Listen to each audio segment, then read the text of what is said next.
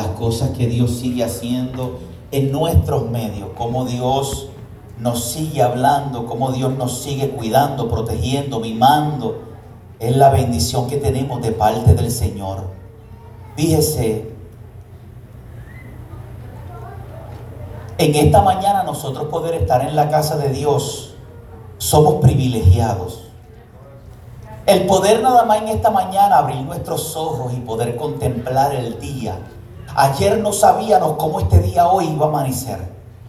Quizás a lo mejor pudo haber amanecido un día lluvioso. Quizás el día de hoy pudo haber amanecido usted que quizás no pudo haberse levantado de la cama. No sabíamos ayer cómo el día de hoy o qué nos depara el día de hoy. Pero lo importante es que en esta mañana pudimos abrir nuestros ojos y decir, gracias Señor por un día más de vida. Amén, aleluya. Muy contento, amado. Quisiera, amado, que me acompañara a la lectura de la palabra del Señor. Le invito a que busquemos si así nos podemos poner de pie ya que vamos a estar un tiempito sentado y poder juntos en esa reverencia tomar esta lectura preciosa que en esta mañana Dios ha puesto en mi corazón de yo transmitirle a ustedes. La escritura que vamos a estar tomando en consideración para trazar el consejo de la palabra del Señor en esta mañana se encuentra en Salmo 84. Amén. Salmo 84.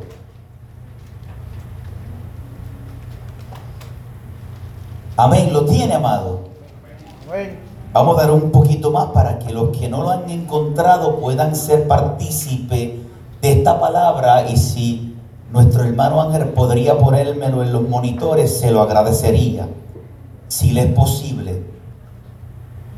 Amén, Salmo 84. Lee de la siguiente manera con la bendición del Padre, del Hijo y del Espíritu Santo. Amén. El salmista en este momento está abriendo su corazón y escribiendo estas oraciones tan hermosas que leen de la siguiente manera y voy a estar utilizando la versión nueva traducción viviente puede ser un poquito distinta a lo suyo, pero es lo mismo. Dice que el salmista empieza a escribir y dice, qué bella es tu morada, oh Señor de los ejércitos. Anhelo y esta desfallezco de deseo por entrar en los atrios del Señor. Con todo mi ser, mi cuerpo y mi alma, gritaré con alegría al Dios viviente.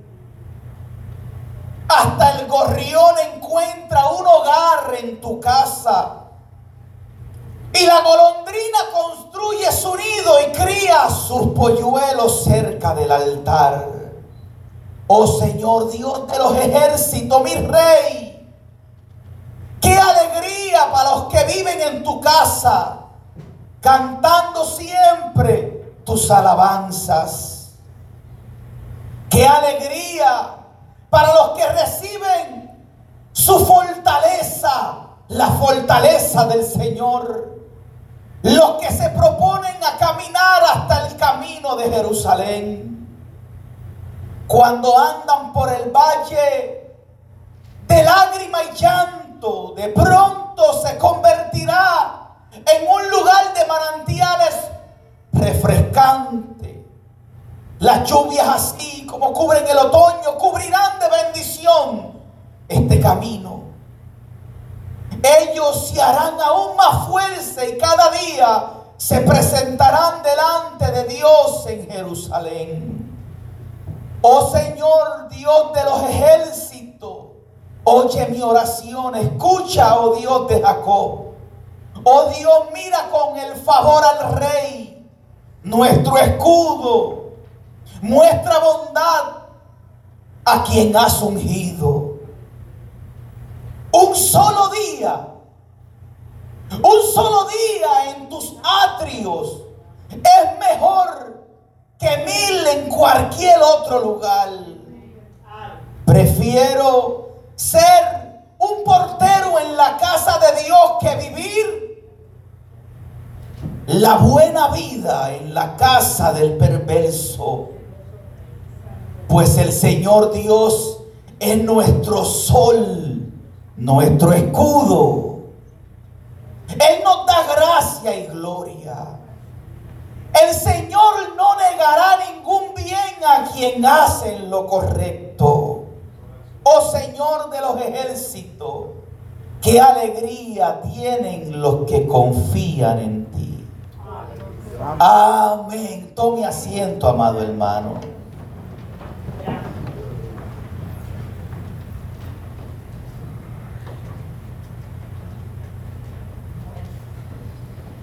En esta mañana este responsable buscar en nuestro corazón, nosotros como predicadores, como exponentes de la palabra de Dios, nos tomamos a la tarea, amado, de buscar la dirección de Dios a cuál sea el mensaje que Dios quiere transmitir al pueblo según la necesidad. Honestamente podríamos recurrir a otros a otras ayudas, que no digo que no sean buenas, pero aparte de todo lo que podemos encontrar ayuda, es necesario entrar en la presencia de Dios y decirle, Señor, hay un pueblo que en esta mañana se reúne a escuchar tu voz. Yo necesito que tú transmitas a mi corazón la palabra que el pueblo necesita. Esto a nosotros los predicadores, los exponentes de la palabra de Dios, nos ponen la responsabilidad de buscar y escuchar la voz de Dios para transmitir su consejo. Y en esta mañana Dios ha puesto en mi corazón a que yo transmita una corta reflexión a cada uno de ustedes. En esta mañana estamos sumamente regocijados porque Damaris, Rosy y familia están con nosotros y podemos juntos también transmitir la palabra de Dios. Es bonito cuando a la casa llegan visitas. Nos ponemos contentos de recibirle. Y nuestro deseo es que tanto igual de bendecido que sale el hermano, la visita también reciba la bendición de Dios. Por eso en esta mañana, Damaris y familia, deseamos que la presencia de Dios les toque. Esto no se trata acerca de un pastor ni de un predicador. Se trata acerca del amor del eterno que con tal amor nos ha amado que entregó su vida en rescate de nosotros. En esta mañana, mi mensaje quiero titularlo como tema, solo en Cristo estamos seguros. Repito, solo en Cristo estamos seguros.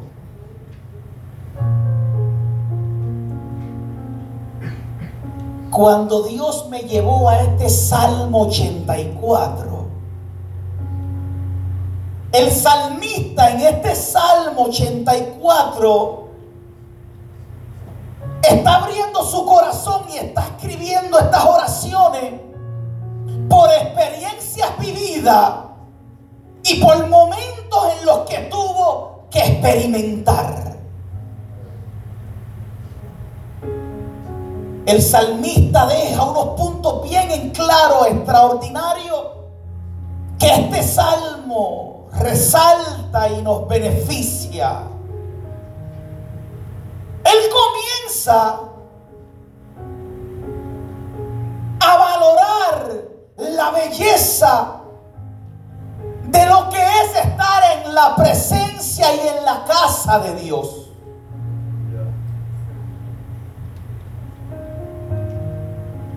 Esto es un salmo de alegría.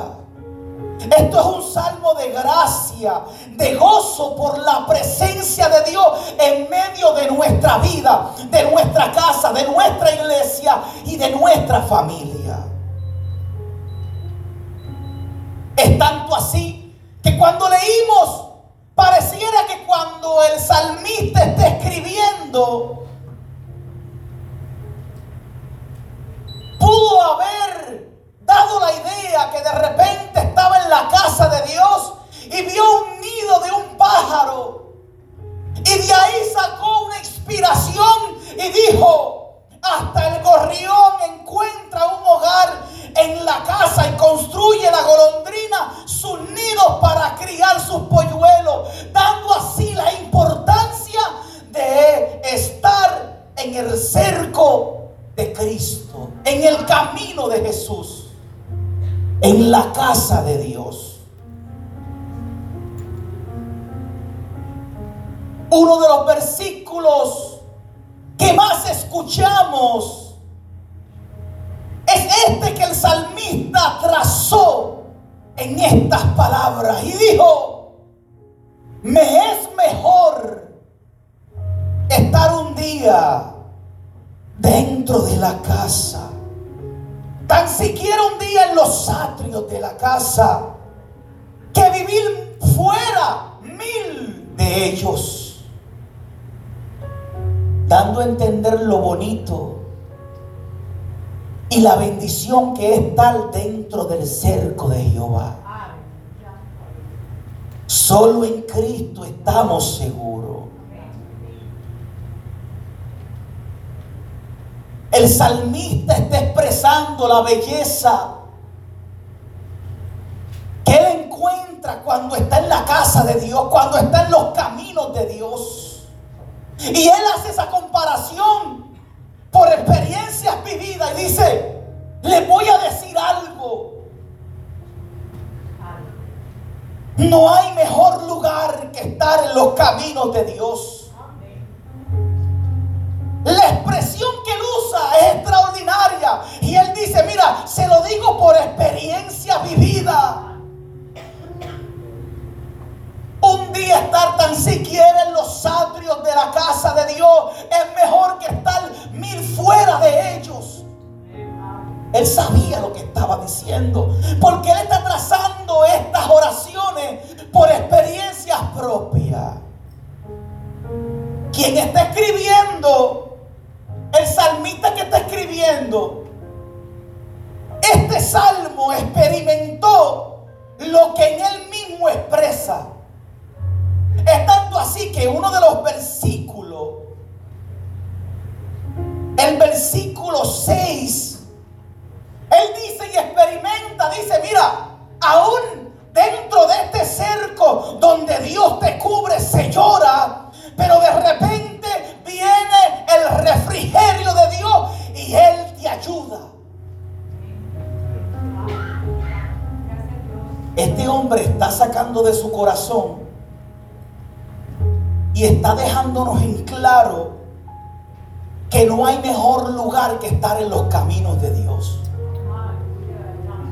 Que no hay mejor lugar que estar en la casa de Dios.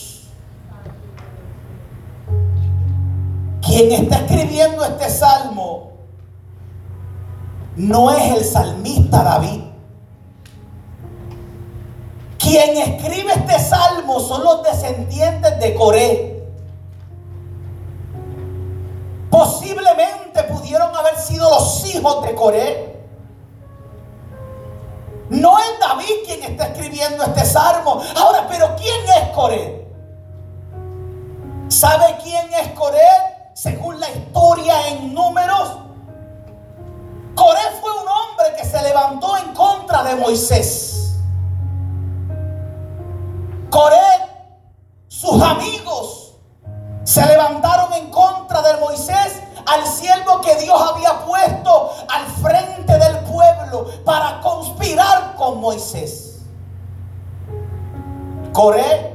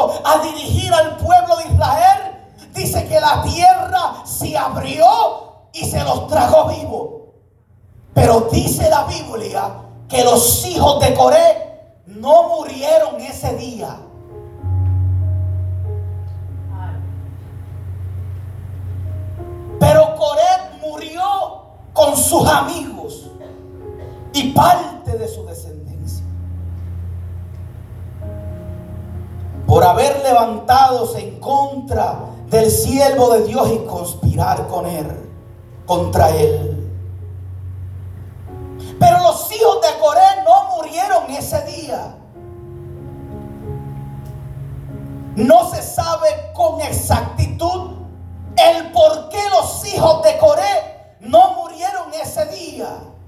Posiblemente fue porque los hijos de Coré se mantenieron dentro del cerco de Jehová.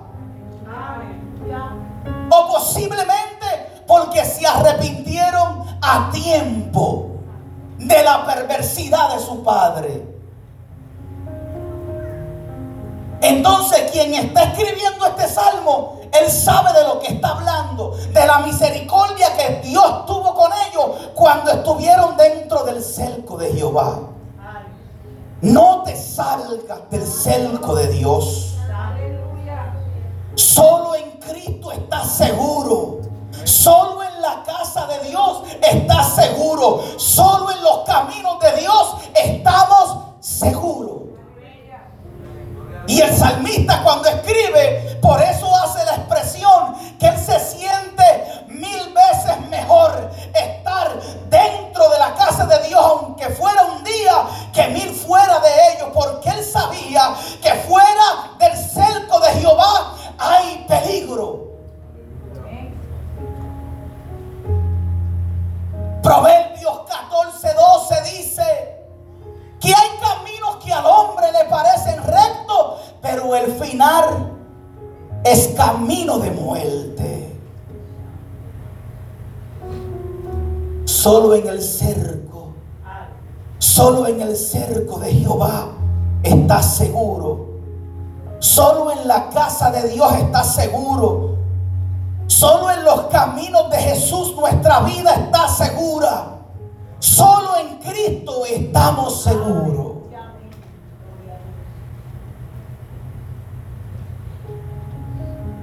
Juan capítulo 15, versículo 4, Cristo lo expresa de esta manera y dice, permaneced en mí y yo en vosotros. Como el pámpano no puede llevar fruto por sí mismo, si no permaneciera en la vida, así tampoco vosotros podrán llevar fruto si no permanecen en mí. Qué importante es estar en los caminos de Dios. Qué importante es estar dentro del cerco de Jehová.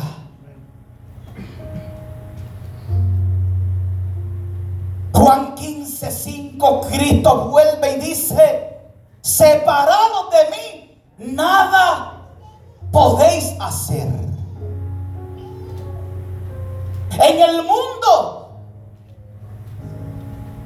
están perdidos, pero dentro del cerco de Jehová, estamos seguros. Yo he escuchado a personas y quizás con todo respeto en algún momento yo pude haber dicho esta expresión. Quizás yo mismo, quizás en alguna ocasión pude haber dicho lo mismo. Donde se me han acercado personas y me dicen, pastor, desde que entré a la iglesia, los problemas se han aumentado más. ¿No se ha topado usted con ese tipo de personas? O a lo mejor usted algún momento. Yo quizás en un momento lo dije. Wow, Señor, estoy en tus caminos y los problemas parece que crecen aún más. Salmista cuando escribe, él dice que en este camino se llora. Dice el versículo 6, dice, cuando ande por el valle de lágrimas.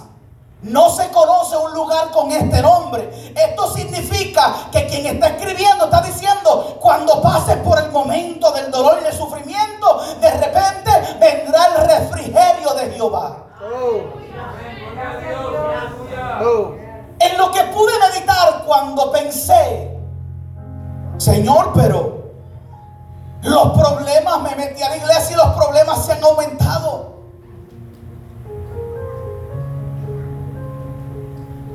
La diferencia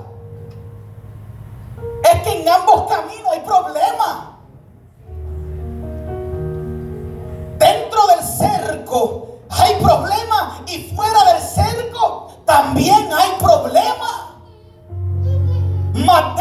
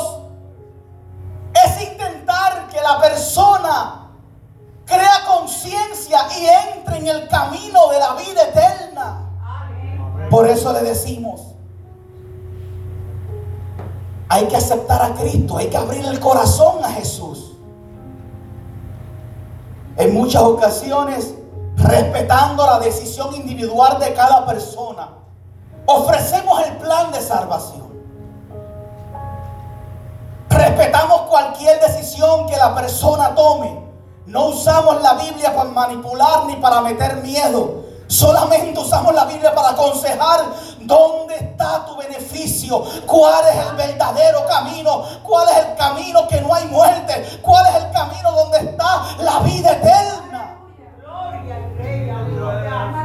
Y a veces le preguntamos, ¿quieres aceptar a Cristo y entrar en el cerco de Jesús? En muchas veces nos han contestado, no ahora tengo que arreglar unas cosas y después entro. ¿Ok? ¿Ok? Respeto su vida, respeto su decisión. La respeto. Y hay que respetarla porque es la decisión de cada persona. Si usted quiere estar dentro del cerco del camino de Dios, es su decisión. Y si quieres caminar en el mundo, es su decisión. El salmista aquí aconseja algo y le dice, my brother,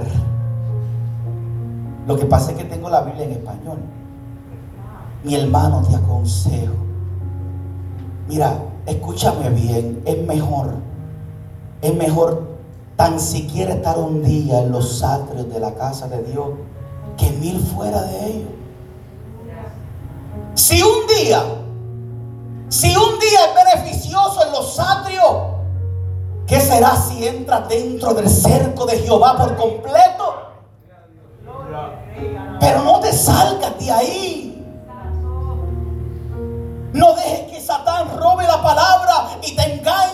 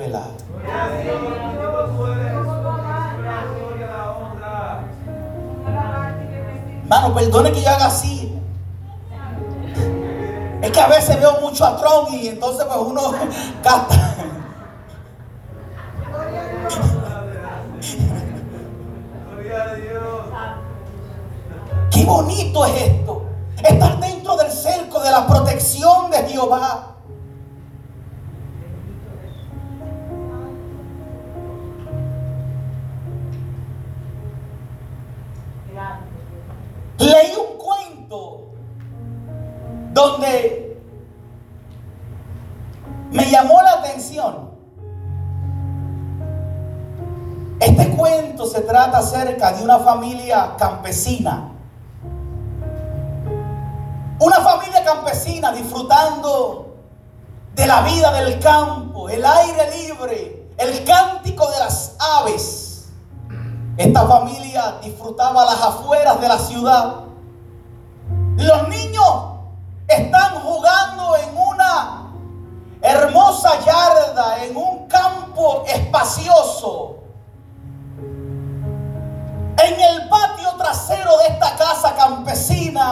están los niños jugando, alegres, contentos.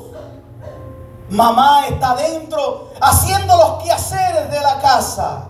De repente Mamá escucha un grito, los niños están gritando y salen corriendo para dentro de la casa. Mamá desesperada le dice a los niños, ¿qué pasa? Los niños le dicen, mamá, el toro del vecino brincó el cerco y está en nuestra yarda, está en nuestro patio. Los niños están contemplando a un bello, feroz, intimidante y peligroso toro.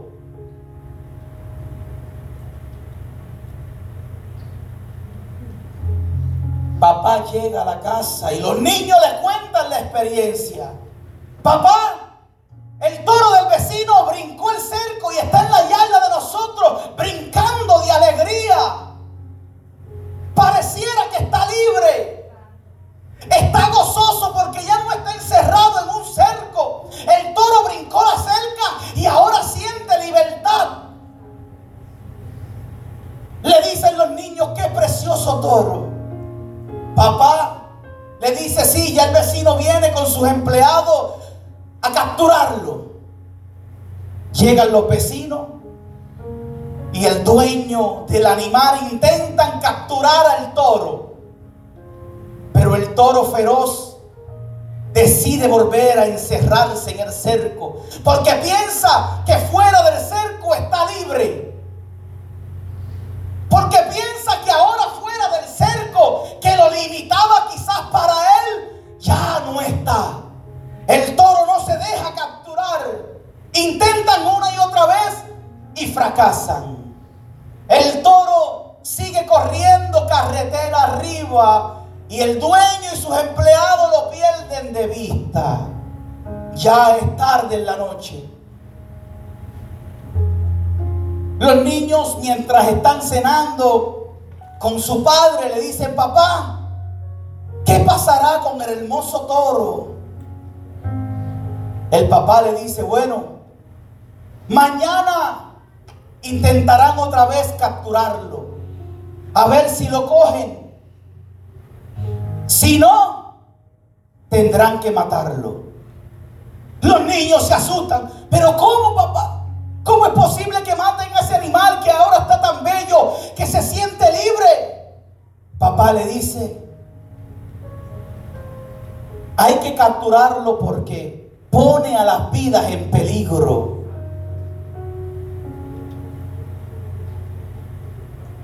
Papá mira a sus niños y le dice, si supieras que la verdadera libertad está en casa, en el cerco y no fuera del cerco. Al otro día, el padre llega de trabajar y los niños ansiosos por saber noticias acerca del hermoso toro. Y van corriendo donde papá, papá. Cogieron al toro. No pudieron. Lo tuvieron que matar. Los niños se entristecen. Papá les dice,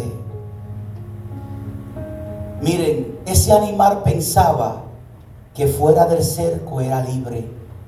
Mas sin embargo, por haber brincado el cerco que lo protegía, por haber brincado el cerco que lo alimentaba, por haber brincado el cerco donde él estaba bien pensando que estaba esclavo y encerrado, brincó el cerco quizás para experimentar una libertad que le costó la vida. Así igualmente, amado, dentro del cerco de Jehová hay vida. Fuera del cerco de Jehová hay muerte. Este cuento que leí en esta en esta revista me llevó a la experiencia que tuvo un jovencito. El jovencito estaba en casa de papá. El jovencito tenía todo en casa de papá. Se sentía bien, amado por su padre. No había necesidad. El muchachito estaba ahorrando dinero para su futuro. El jovencito estaba bien dentro de casa de papá y pensó que estaba preso. Y un día fue a donde papá y le dijo, papá, dame los bienes que me corresponden, dame la herencia. El papá sé que le pudo haber aconsejado y que le aconsejó, muchacho, donde tú mejor estás es aquí. Donde tú mejor estás es en el cerco de tu casa, en casa de papá. Aquí lo tienes todo, tú no tienes necesidad. porque vas a brincar el cerco? Él le dice, papá, dame los bienes. El papá respetando la decisión del joven, Dice que le da los bienes, le da su herencia.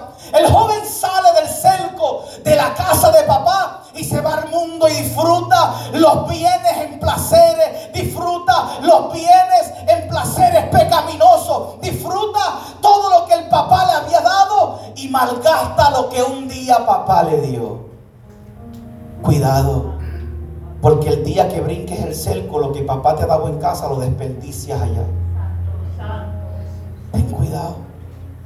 Por eso es que a veces nos sentimos vacíos. Lo que Dios un día nos dio, de repente por brincar el cerco lo perdimos todo. Este joven dice la historia bíblica que salió de casa de papá y malgastó toda su herencia, todos sus bienes en placeres, placeres disque libre. Se dio disque la buena vida. ¿Usted cree que era la buena vida? Porque de repente, ya cuando había gastado todos sus bienes, llegó un hambre. El joven no sabía qué hacer. Llegó un hambre y no tenía con qué comprar porque lo había malgastado todo fuera del cerco de Dios. Se arrimó a una provincia para que le ayudaran y lo mandaron a un campo a apacentar cerdo, a alimentar cerdo.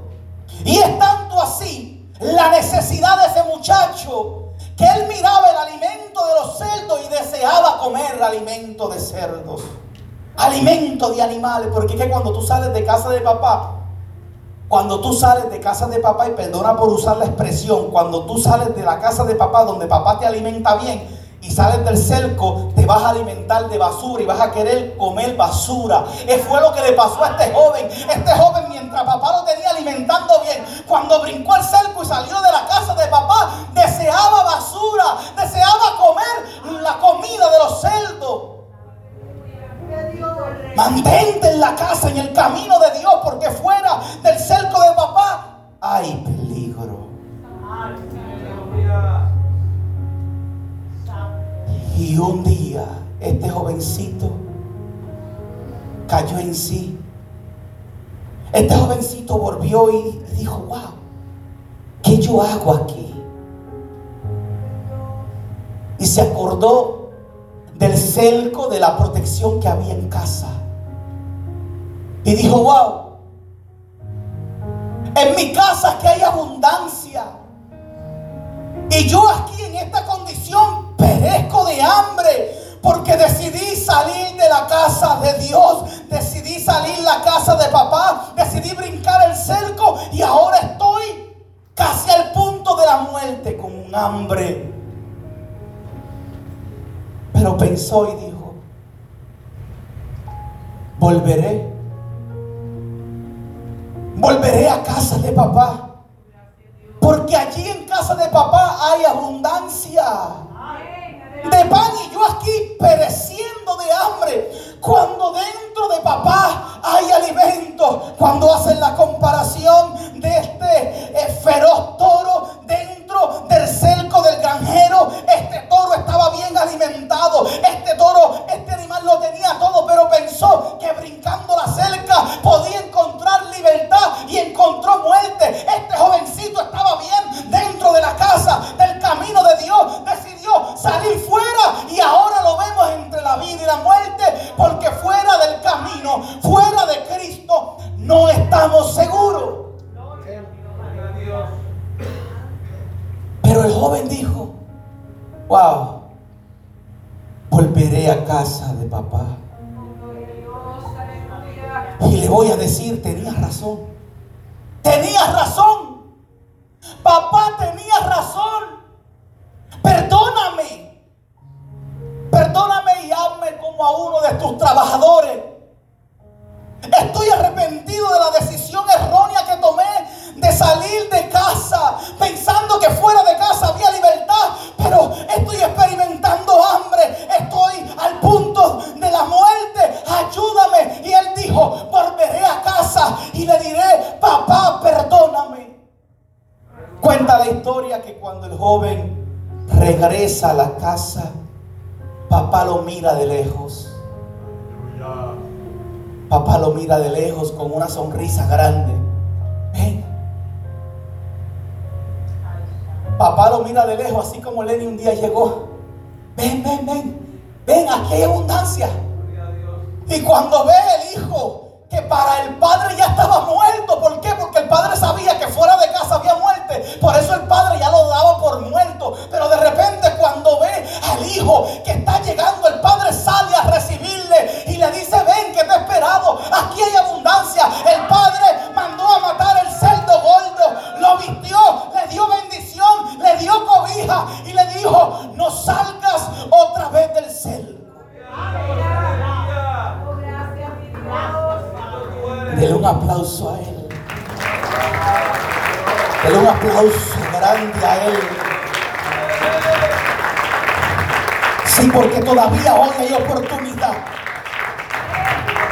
Todavía hoy hay oportunidad de que usted decisión de dejar de caminar fuera del camino de Dios y entrar en el camino de Dios. Todavía hay oportunidad de volver a casa. No sufra fuera de casa. No sufra fuera del, del cerco. No, no pases hambre. Ven porque dice la Biblia que solo Cristo tiene el alimento que sacia tu alma. Nadie más. Nadie más va a poder saciar nuestra alma.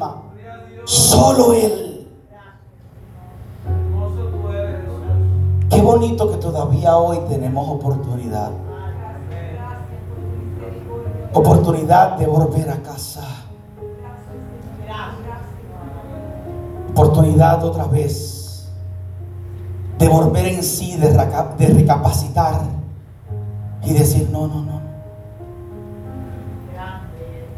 De este camino no me saca nadie. Si tengo que sufrir aquí, si tengo que llorar, aquí lo voy a hacer. Pero no voy a sufrir y llorar fuera.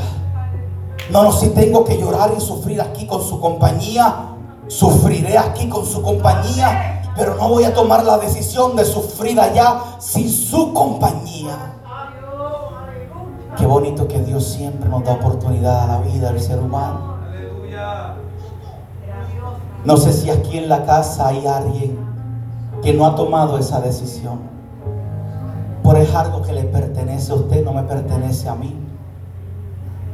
Las decisiones son propias de cada ser humano. Al final no le podemos echar culpa a Dios por las decisiones que tomemos. Si tomas la decisión de estar fuera del cerco y vivir una libertad ficticia, es tu decisión. No le eches la culpa a Dios, porque todos los días nos da la oportunidad de entrar otra vez. Todos los días nos da la oportunidad de volver a empezar. Y hoy es una mañana donde Dios aún nos sigue dando oportunidad, donde Dios le sigue dando oportunidad a la humanidad para que entren en el cerco de Dios.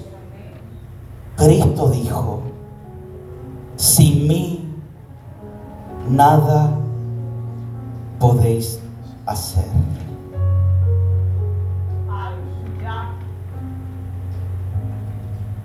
Mateos 11, 29. Con esto voy cerrando. Mateo 11, 29 dice, Jesús dice, solo en mí encontrarás descanso para tu alma. Dios le dijo a Josué, nunca se aparten de tu boca este libro, medita día y noche en él, para que guardes y hagas conforme a todo lo que en él está escrito, porque entonces harás prosperar tu camino. Póngase sobre sus pies, amado. Ya culminamos.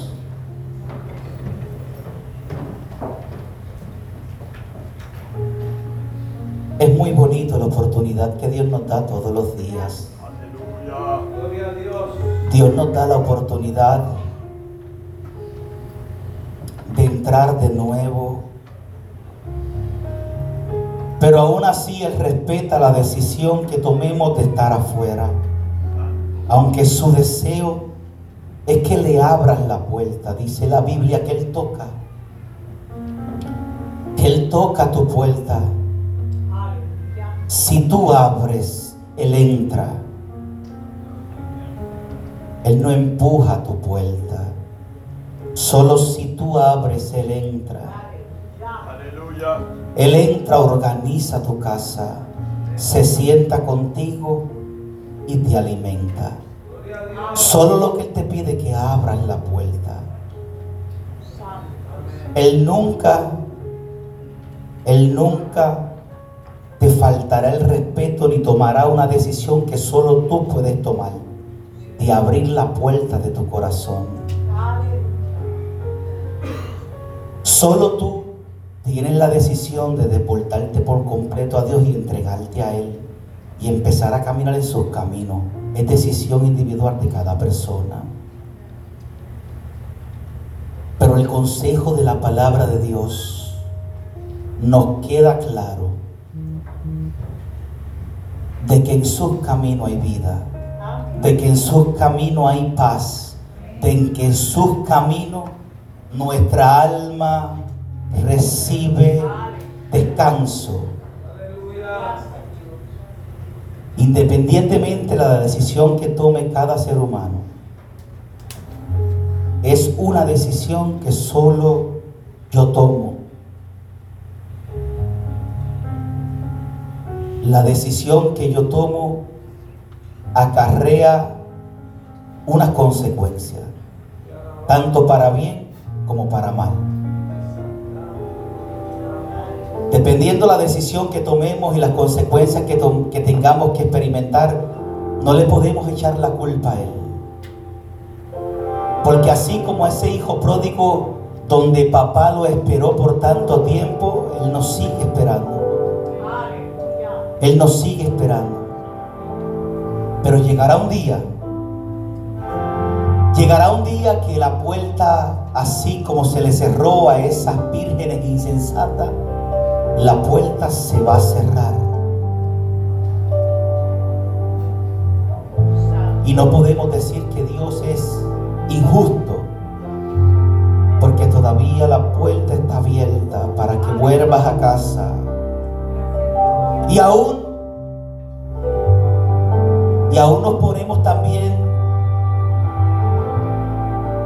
en el momento en el que este hijo pródigo estaba en casa y pensó que la libertad era afuera. Y le dijo, papá, ya no quiero estar aquí, quiero disfrutar el, disfrutar el placer pecaminoso, disfrutar los vicios. Dame, dame lo que me, dame lo que me corresponde. Sea la decisión que tomes, es tu responsabilidad, no la mía ni la de Dios. Pero día tras día, Dios nos invita a entrar en su presencia, entrar en sus caminos. En esta mañana, respetando la decisión de cada amigo, hermano, yo abro un llamado. Sí, yo me dirijo a esas personas que aún la están pasando difícil. Yo las he pasado también difícil. Esas personas que aún dentro del camino dicen, me estoy muriendo, ya no tengo fuerza.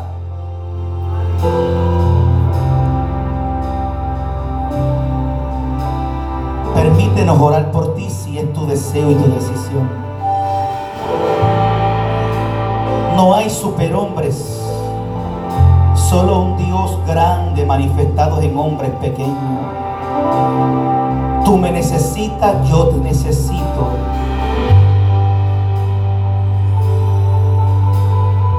Quizás hoy usted está pasando un momento dentro del cerco de Dios, un momento desesperante.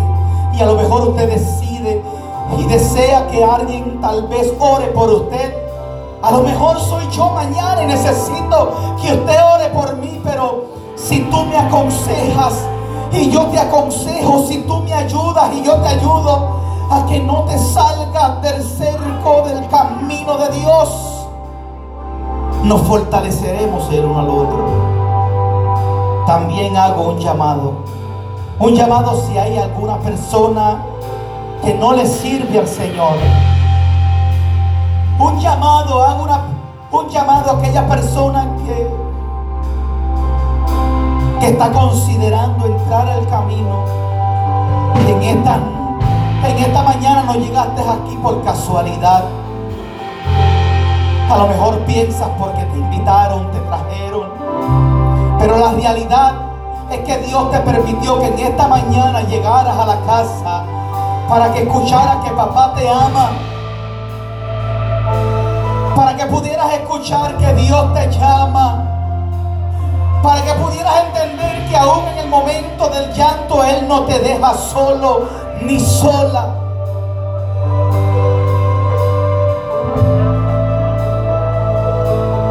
¿Quién más? ¿Quién dice yo? Por favor, ¿podrían orar por mí? Créeme que una oración nunca te hará daño. Al contrario, te bendice. Hay personas que a veces desean el mal a otros. Hay personas que por medio de la envidia, el egoísmo, desean mal al otro y ese mal que se desea el uno al otro influencia en nuestra vida. Pero aquí cuando cuando te decimos déjame orar por ti, es porque yo quiero bendecirte. Es porque a lo mejor juntos yo quiero decirle, Señor, Señor ayuda, fortalece. No se trata cerca de mí, se trata cerca de Él. Oh sí, solo es Él, solo es Él. ¿Quién más dice yo? ¿Quién más dice yo necesito?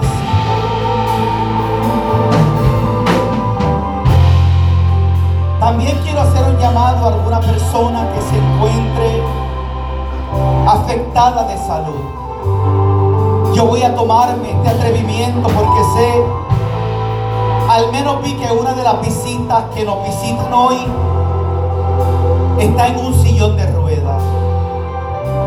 Esto a menudo no pasa en la iglesia. A menudo, no todos los días, personas en esta condición nos visitan.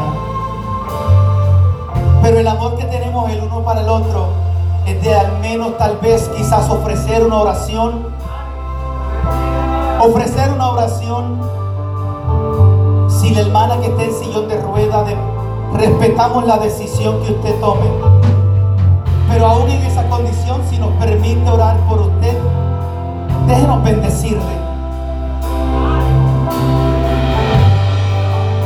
Porque no sabemos si mañana le volveremos a ver.